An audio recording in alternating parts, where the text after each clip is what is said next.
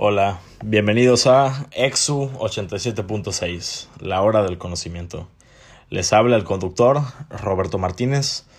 Hoy hablaremos del aborto, un tema algo controversial alrededor del mundo, por lo cual invitamos a Raquel Vidal, la cual es una médica que realiza abortos legales en el país. Después invitaremos a Hugo Lozado, el cual es pro vida, y a la señorita Paulina Peniche, la cual es pro aborto para que nos platiquen acerca del por qué tienen esas posturas. Para ponerlos en contexto, la doctora Raquel nos explicará en qué consiste el aborto inducido y por qué algunas mujeres se someten a esto.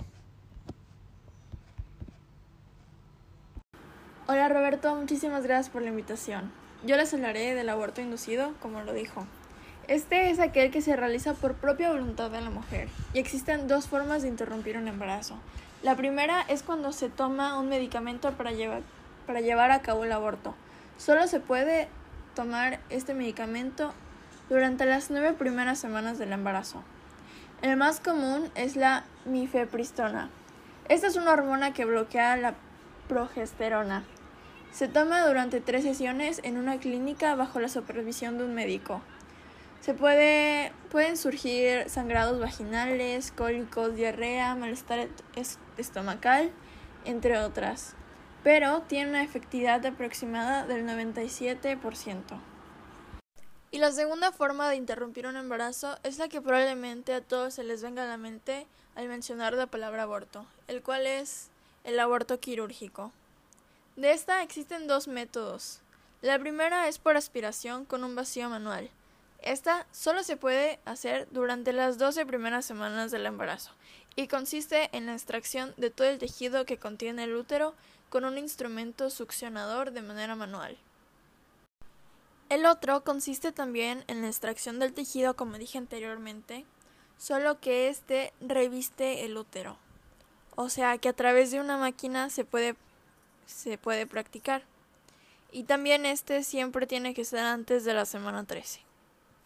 En ambos casos se dilata el cuello del útero y se introduce un tubo a través del cual se succiona todo aquello a eliminar para completar el aborto. Tras esta, la efectividad del aborto quirúrgico es cercana al 100%. Si la paciente está muy nerviosa, se puede realizar también con sedación. Y en abortos mayores de 14 semanas se usa siempre sedación y analgésicos o también anestesia epidural. Depende de la técnica.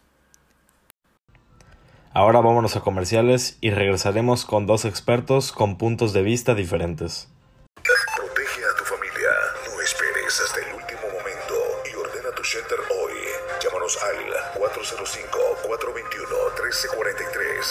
Visítanos en el 6008 Sur Douglas Avenue. Be safe, be smart.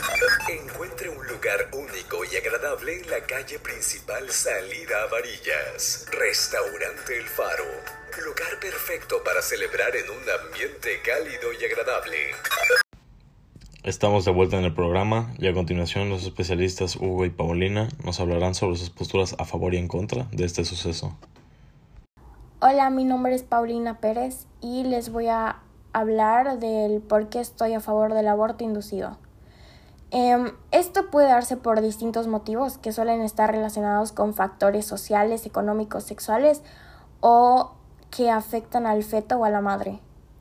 Alguna de estas situaciones podría ser el fallo del método anticonceptivo, que se hayan cuidado y este haya fallado y no desean tener hijos, o la violencia sexual en caso de una violación, no, no siempre las mujeres quieren tener al hijo ya que les recuerda aquel momento feo en su vida, o cuando una mujer tiene demasiados hijos y ya no siente que ya no quiere más, ya no puede con más, cuando están en una relación inestable o en una situación de abandono, cuando no tienen la estructura económica para poder em, cuidar y mantener al hijo, prefieren abortar a tenerlo por alguna malformación del feto o por alguna salud física o mental de la mujer y yo creo que el embarazo es deseado o no debería ser.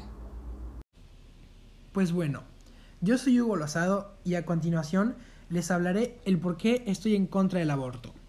Para empezar, el argumento el que no ha nacido no tiene vida es totalmente inválido. Eso es una mentira, porque para empezar, ¿ustedes creen que hubieran llegado aquí, a esta vida, sin haber pasado por el útero de su madre? Además, están las mujeres que dicen, es mi cuerpo y yo hago lo que quiera. Está bien, está bien que hagan lo que quieran con su cuerpo, porque es de ellas. Pero no por una irresponsabilidad quieran deshacerse, quieran arrebatarse, quieran arrebatarle la vida a un ser que ni siquiera ha llegado a esta vida y no tiene la culpa. Por eso esa es mi opinión por la que no, no estoy a favor del aborto.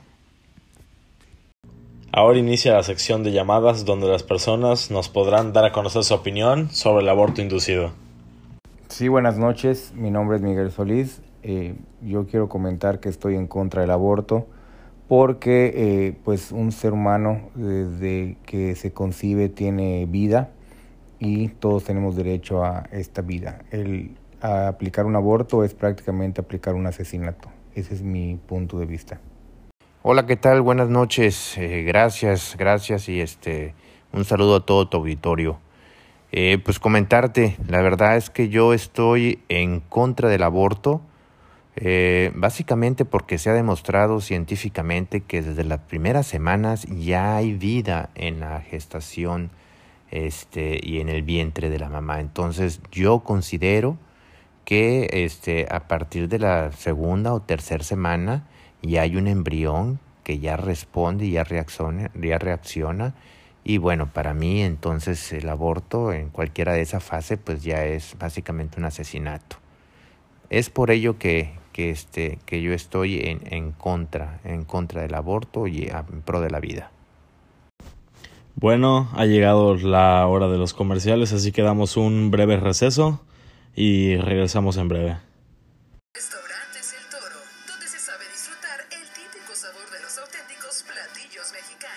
Con nuestro estilo único e incomparable.